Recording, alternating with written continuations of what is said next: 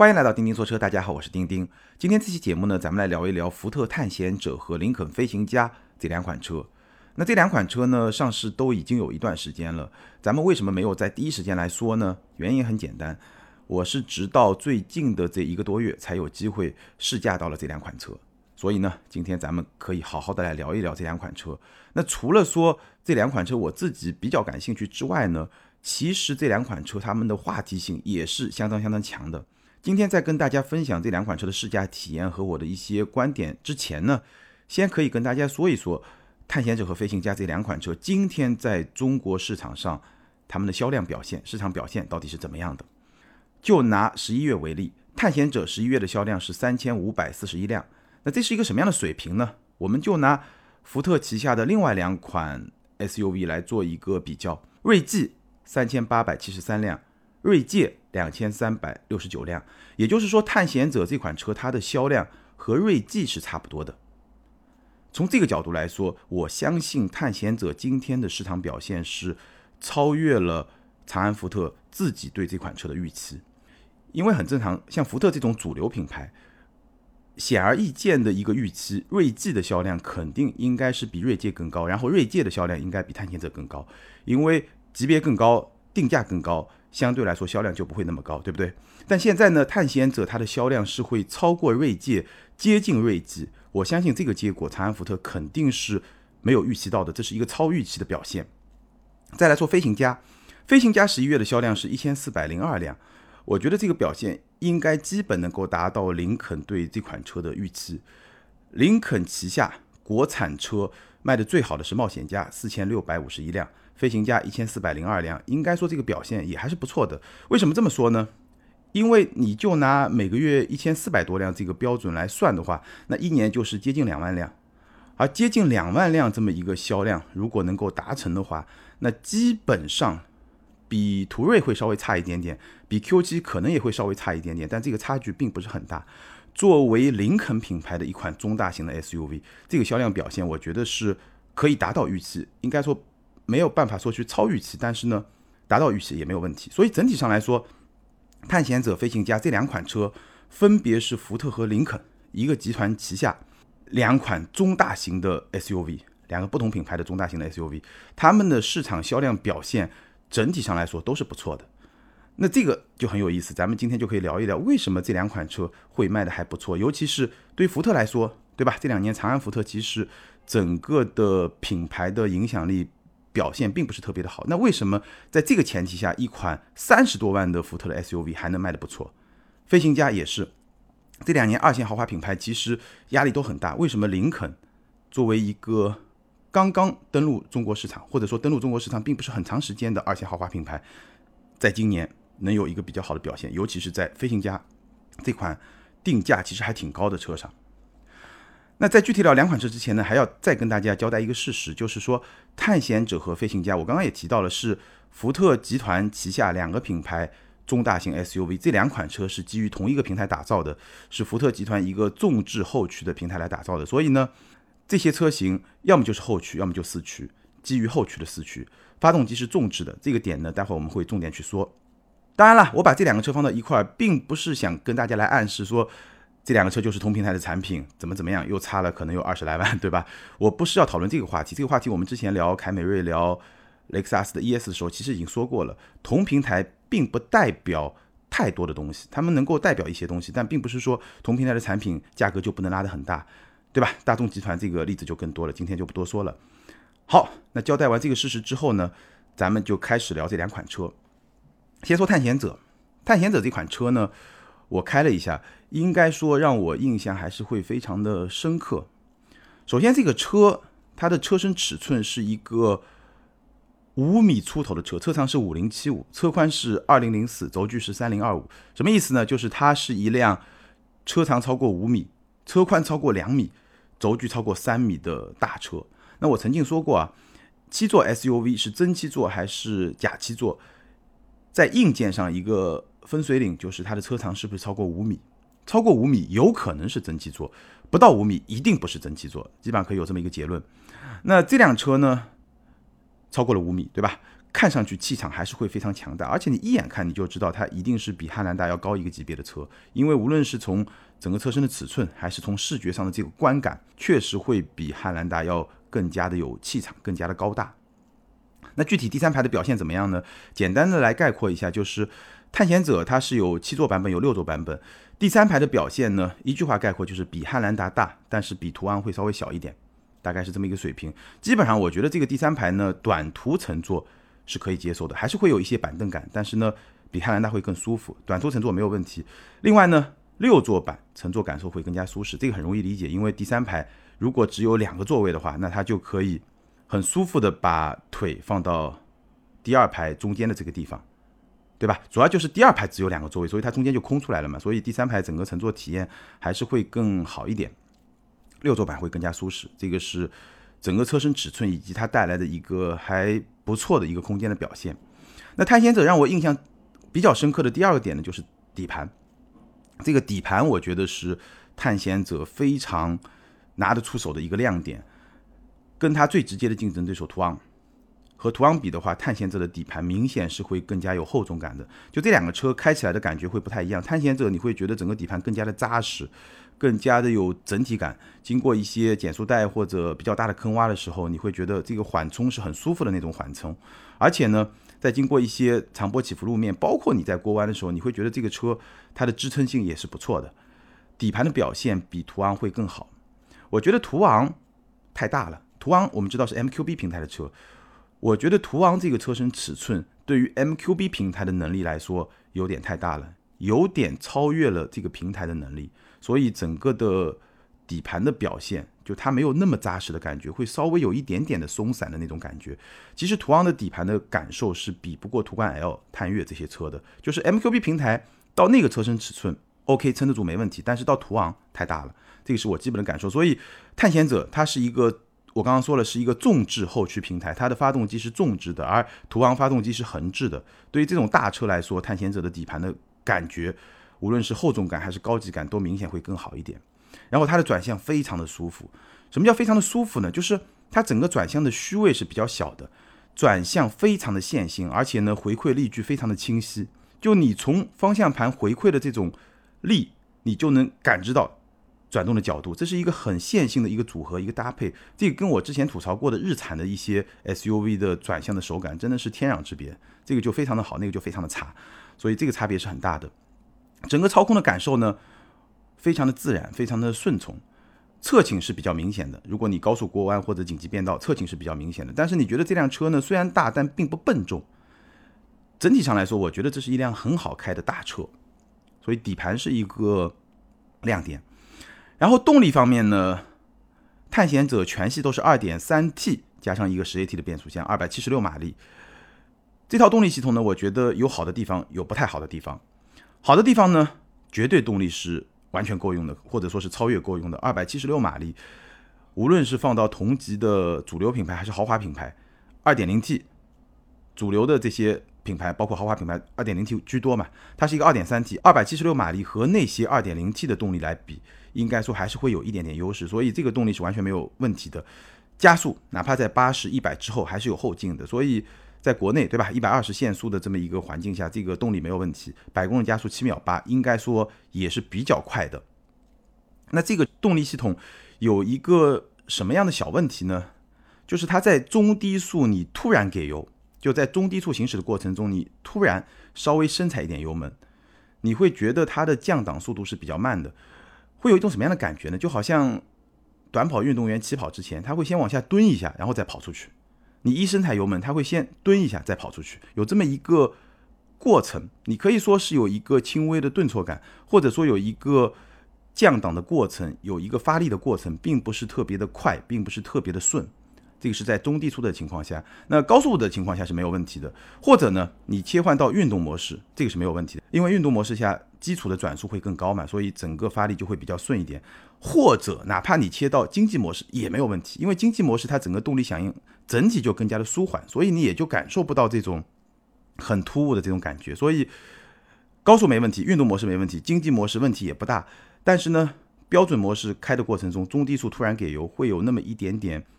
不太顺畅的感觉，这个是这套动力系统会让我觉得有一个不太满意的这么一个小地方。接下来呢，内饰和车机这个就不用多说了。探险者的内饰是一个什么样的风格？我觉得用一句话来表达，就是说它没有豪华感，但是呢，用料是比较扎实的。我觉得对于它的身价来说，三十来万这么大一辆 SUV 来说，我觉得 OK，就不算特别表现好，但是呢，可以接受，没有问题。车机，Think 家的车机非常的好用，但是呢，在这辆车上，这块屏幕它的 UI 设计相对来说是比较一般的。这个具体咱们就不多说了。那最后呢，跟大家聊一聊为什么探险者会这么好卖。我们围绕这个车跟大家分享几个观点。为什么好卖呢？我觉得第一呢，最重要的一点就是它占据了一个很特别的生态位，占据了一个细分市场的一个独特的位置。什么样的细分市场呢？你看看它这个车的产品啊，它比汉兰达，包括比别克的昂科旗都要更大，这是第一。然后呢，它比途昂更加扎实。就我刚才说到底盘的感受，再有呢，它比途锐会便宜很多。咱们之前也聊过途锐，其实你想一想，途锐不就是大众品牌嘛？探险者是福特品牌，那福特跟大众基本上还算是在一个层次上的品牌，对吧？都算是全球的这些主流的品牌嘛。那同样是种植平台，探险者比途锐差不多便宜二十万，从这个角度来说，性价比确实也是不错的。所以呢。它占据了一个比较特别的生态位，比汉兰达昂科旗更大，比途昂更扎实，比途锐便宜很多。探险者这辆车两驱版本是三十万九千八，四驱版本是三十二万九千八到三十九万九千八，所以主力的产品都是在三十多万。这么一个性价比，如果你跟途锐去比，确实还是非常的有优势。所以我觉得它在同级产品里面有足够的特别性，这是第一。第二呢？这个车的形象其实是非常符合福特品牌的形象。什么样的形象呢？你的感觉会比较的粗犷，比较的实用，动力强，底盘扎实，但是呢不走豪华路线，没那么的精致，但是呢感觉很耐操那种感觉，其实是挺符合福特这个品牌在很多用户心目中的这么一个形象和这么一个认知。那这辆车对福特意味着什么呢？我觉得可能福特可以从中。发现一些东西，比如说福特的品牌的根基仍然是在的。虽然说这两年长安福特的一些产品在中国市场确实表现不是特别好，但是这个品牌的根基还是在，毕竟还是一个百年的大品牌、老品牌，对不对？所以福特是能够卖三十多万的车的，这个其实是很重要的一个点，就是你这个品牌最贵的车能卖到什么价格？那福特现在是可以卖到三十多万的。你仔细想一想，大众除了途锐，其实也没有比福特。更贵的车，对吧？那当然了，大众有途锐，所以这个大众这个品牌也是在主流品牌里面也是有支撑力的。但是呢，福特能够卖三十多万的车，这个说明它在主流品牌里面品牌的根基是在的。那第二呢，福特这个品牌的基因是什么？福特这个品牌的基因用一个词来形容，就叫实而不华。福特不是一个追求外表看上去很光鲜那样一个品牌，而是一个比较扎实的品牌。当然了，你说像福克斯有些产品，它也可以设计的非常的炫耀，但是呢，整体上来说，这个车它卖的是什么？是一些比较实在的东西。所以我觉得可能对福特有一个启示是什么呢？就是福特的产品要卖得好，最重要的两个基石，第一个产品力，第二呢可靠性。不要求你的可靠性跟丰田那样好，但是呢，可靠性能够达到一个平均比较主流的水平，中上的水平之上。福特能做到这两点，它的产品其实都是卖得动的。好，那以上是关于福特探险者的一些驾驶的体验和我的一些观点。接下来咱们聊飞行家。刚刚说了，飞行家和探险者呢，其实是同一个平台下两个不同品牌同一个级别，也就是中大型的 SUV。所以这两款车的车身尺寸是非常非常接近的，轴距是一模一样，都是三零二五，车长飞行家五零八零，车宽二零二二。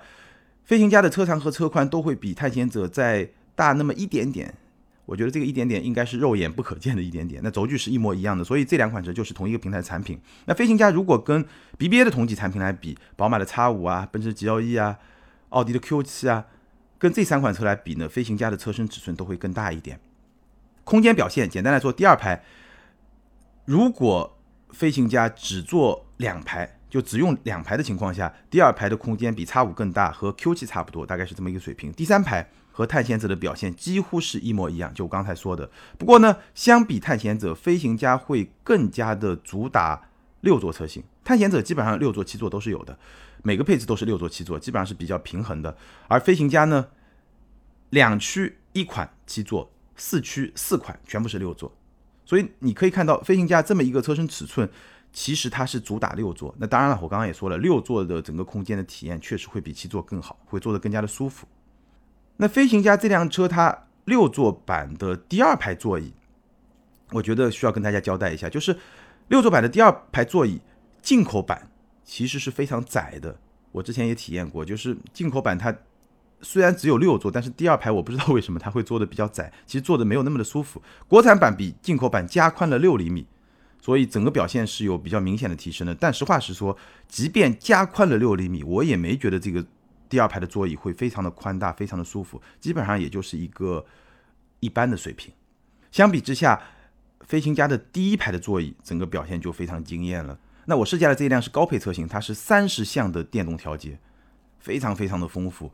比如说它的椅垫的长度是左右可以分别调节，然后它椅背的凸起是分成很多个区域可以分别的调节。我印象中应该是一二三四四个区域。可以分别来调节，所以整个第一排的座椅这个表现真的是在同级里面是非常非常出色的。好，这个就是它大概的车身尺寸和空间方面的表现。那飞行家呢，我觉得很重要的一点，相比 BBA 的同级产品来说，就是它的设计和调性是非常非常独特的。这辆车的外观，首先是一个大块头，对吧？体型很大，然后它的车身线条是非常圆润的。没有像 BBA 的一些产品有那些比较犀利的线条，完全是没有的，更加的圆润。然后非常多的这种 bling bling 的设计，什么叫 bling bling 的设计呢？就是很多镀铬饰条，很亮的、很炫的那种，尤其是阳光下，所以叫 bling bling 的这种设计。整体还是非常有气势的一辆比较大的 SUV。内饰也是这种风格，有大量的皮质的包裹，有大量的木纹的饰板，有大量的 bling bling 的装饰，这样一些。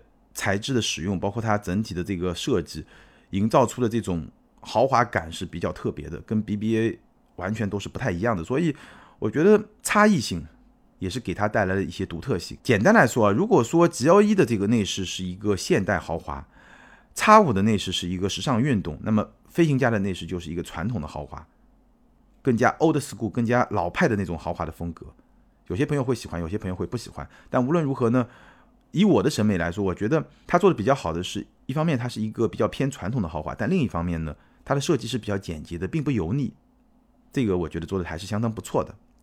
然后飞行家第三个值得说的点呢，就是全系都是六缸发动机，但是它的价格卖的是 BBA 四缸车的价格。全系 3.0T 355马力六缸发动机，匹配一个 10AT 的变速箱。整个动力输出的特性大概可以用这么几个词来形容，就它整个动力输出比较的沉稳，比较的线性，不会很激进，但是呢非常的细腻，这个就是一个典型的偏舒适调教的六缸机的这么一个动力输出的这么一个调性，非常的典型。十 AT 变速箱升档非常的积极，而且整体表现非常的平顺。让我印象特别深刻的一个点是什么呢？就是当你静止起步，全油门加速，跑零百。这个时候你会发现，它从一档到二档，二档到三档，哪怕是在极限状态下的切换，这个档位的切换也非常非常的平顺，平顺到有点像 CVT 的变速箱。所以这个十 AT 调的非常的平顺，这个让我印象非常深刻。其实飞行家的这个十 AT 跟探险者的这个十 AT 是同一款十 AT，但是必须要说动力匹配，就是这个十 AT 和飞行家上这个三点零 T 的匹配的这个质量要明显优于。探险者这个二点三 T 和十 AT 的这个匹配的质量，所以我刚刚说探险者的时候，中低速的情况下，它是会有一些轻微的顿挫，是会有的。但是呢，飞行家就会非常非常的平顺。这两套动力，两个十 AT 表现还是会不太一样。底盘，我试驾的高配版本的飞行家呢，它是搭载了空气悬架，有自适应减震，这个配置应该说已经是非常高了。整个的感觉是比较的厚重，但是呢不忽悠，就不会像开船那样。那种很忽悠的感觉不会有，还是比较厚重的。整体感受其实和探险者我觉得还是比较像的，就整个操控驾驶的感受是一辆很好开的大车。不过呢，这个底盘确实会再舒服那么一点点，大概是这么一个风格。那车机呢，跟探险者一样，同样是 Think 家的车机，好用程度也基本上差不多。不过呢，它的 UI 设计确实要比探险者会更好一点。那最后简单总结一下，飞行家这款车呢，我觉得它也是找到了一个比较独特的生态位。什么生态位呢？第一，飞行家是同级里面最早国产的一款 SUV，所以它的价格就会更加的有优势。国产再加二线豪华品牌，所以它的价格确实相比 BBA 的同级产品会更加有优势。基本上你可以说一个六缸车就卖一个四缸的价，我刚才也提到了，而且它的起步价甚至比 BBA 的四缸产品还要更低。飞行家两驱版本是五十万九千八，四驱版本是五十四万九千八到七十五万九千八，五十来万可以买一辆六缸的豪华品牌的中大型 SUV。从这个角度来说，性价比也确实是一个优势，这是它占据的第一个生态位。至少在宝马 X5 国产之前。它在性价比方面的优势是比较明显的。当然了，哪怕宝马 X5 国产的这个价格肯定也会比它更贵一点。第二呢，它的品牌形象其实是很特别的。我刚刚说了，尤其在设计上，包括在它驾驶感受的这种营造上，都是一种比较传统的一种豪华的氛围。但是呢，它又把一些比较现代的，像车机系统啊这些部分给包容进来，所以呢，就是那种 old school 那种风格的老派的豪华，但是呢不油腻。所以我觉得这个车它的这种独特的调性和独特的氛围，应该还是可以帮他找到那些对他有兴趣的那一部分客户。还有一点呢，我不知道大家有没有注意到，今天我把探险者和飞行家放到一块来聊的时候，你就能够注意到，其实林肯在推这个产品的时候还是花了很多心思的。从策略上来说，为什么呢？飞行家它只推六缸车，这样一来，其实它就和探险者拉开了一个非常明显的距离。反过来，途锐、Q7 这两个产品，它们的动力系统就没有那么明显的差别。因为在动力系统上有一个非常明显的差别，所以市场上几乎没有任何人在说飞行家和探险者是同平台。那为什么它要贵那么多？这个话基本上就你听不到。所以我觉得从市场策略上来说，这个应该也是一个挺聪明的这么一个想法。好，那以上是关于林肯飞行家我的一些试驾的感受和看法。最后简单总结一句话吧。其实你发现中大型的 SUV，无论是主流品牌还是豪华品牌，应该说都算得上是红海。而且呢，其实福特这两年在中国的发展并不是很顺利，林肯又是一个晚来的豪华品牌。但即便是这样两个品牌，在这么一个红海中，它做好了自己，把自己的特点发挥出来以后，它还是可以带来比较有吸引力的产品，比较好的市场表现。所以怎么说呢？在红海中坚持做好自己也是有机会的。好，以上就是今天节目的全部内容。那关于福特探险者和林肯飞行家这两款车，你有什么样的看法？欢迎在评论区留言，和更多的听友和钉钉来进行交流和互动。还是那句老话，留言和评论永远都是对钉钉最大的支持。接下来呢，我们来看上一期节目的听友留言。那上一期节目呢，咱们聊了大众和丰田，ID 是局部自由度。这位听友他说，关于车机想说两句，是我和我认识的一位车友，我们一起买的老款天籁。他买的时候嫌弃车机屏幕小，于是又在淘宝上两三千块钱淘了一件。淘来的车机刚开始表现非常不错，不过现在他已经换到第三个了，经常出问题。而我的现在用了差不多有七年了，从来没有给我带来任何问题。另外，当初拆车机时，我发现原装车机是松下品牌的。我想对车机耐久可靠性的要求限制了日系车企开发的速度。这位听友说的确实是一个事实。其实对车机耐久可靠性的要求，不仅是限制了日系车企开发的速度，也包括德系和美系的一些车企。只不过相比之下，日系会更慢。那这方面的原因肯定是，但我相信这方面并不是决定性的因素。下一位听友 ID 是 Wow Yeah W O O Y E A，这位听友他说一直在听钉钉的节目，提个小建议，主题有点多，能不能就一两个主题深入进去讲，可能更好听一点。非常感谢这位听友的建议。那其实咱们很多节目都是聊一两个话题，比如说今天就聊两款车，很多时候就聊一款车，会聊得比较深一点。那汽车江湖这个栏目，今天我们还是一种闲聊的方式。我也说了，因为大众和丰田这种大话题，如果让我体系的来说，可能真的能聊十期八期都聊不完，有些也不是我有能力完全去覆盖的。所以呢，还是一个闲聊的方式，咱们就脱口秀，跟大家非常直接的聊一些我的一些感受。当然，我们会有更多的节目是比较深入去聊一两个话题或者一两款车的。好，感谢所有听友的留言，也欢迎这两位听友把你们的联系方式通过个人微信号全拼的钉钉小马甲留给我。你们将获得的是由途虎养车网赞助的 Wilson 微送超强镀金系列汽车漆面镀金，价值一千二百九十九元。这是一款日本原装进口的漆面镀金，保持时效在一年左右，而且可以在全国的途虎线下店免费施工。那具体的领奖方式可以参考咱们每期节目的节目简介。好，以上就是今天节目的全部内容。如果你对咱们的视频节目感兴趣呢，可以在微信订阅号、微博、今日头条、B 站、汽车之家这些大平台看到咱们的长视频。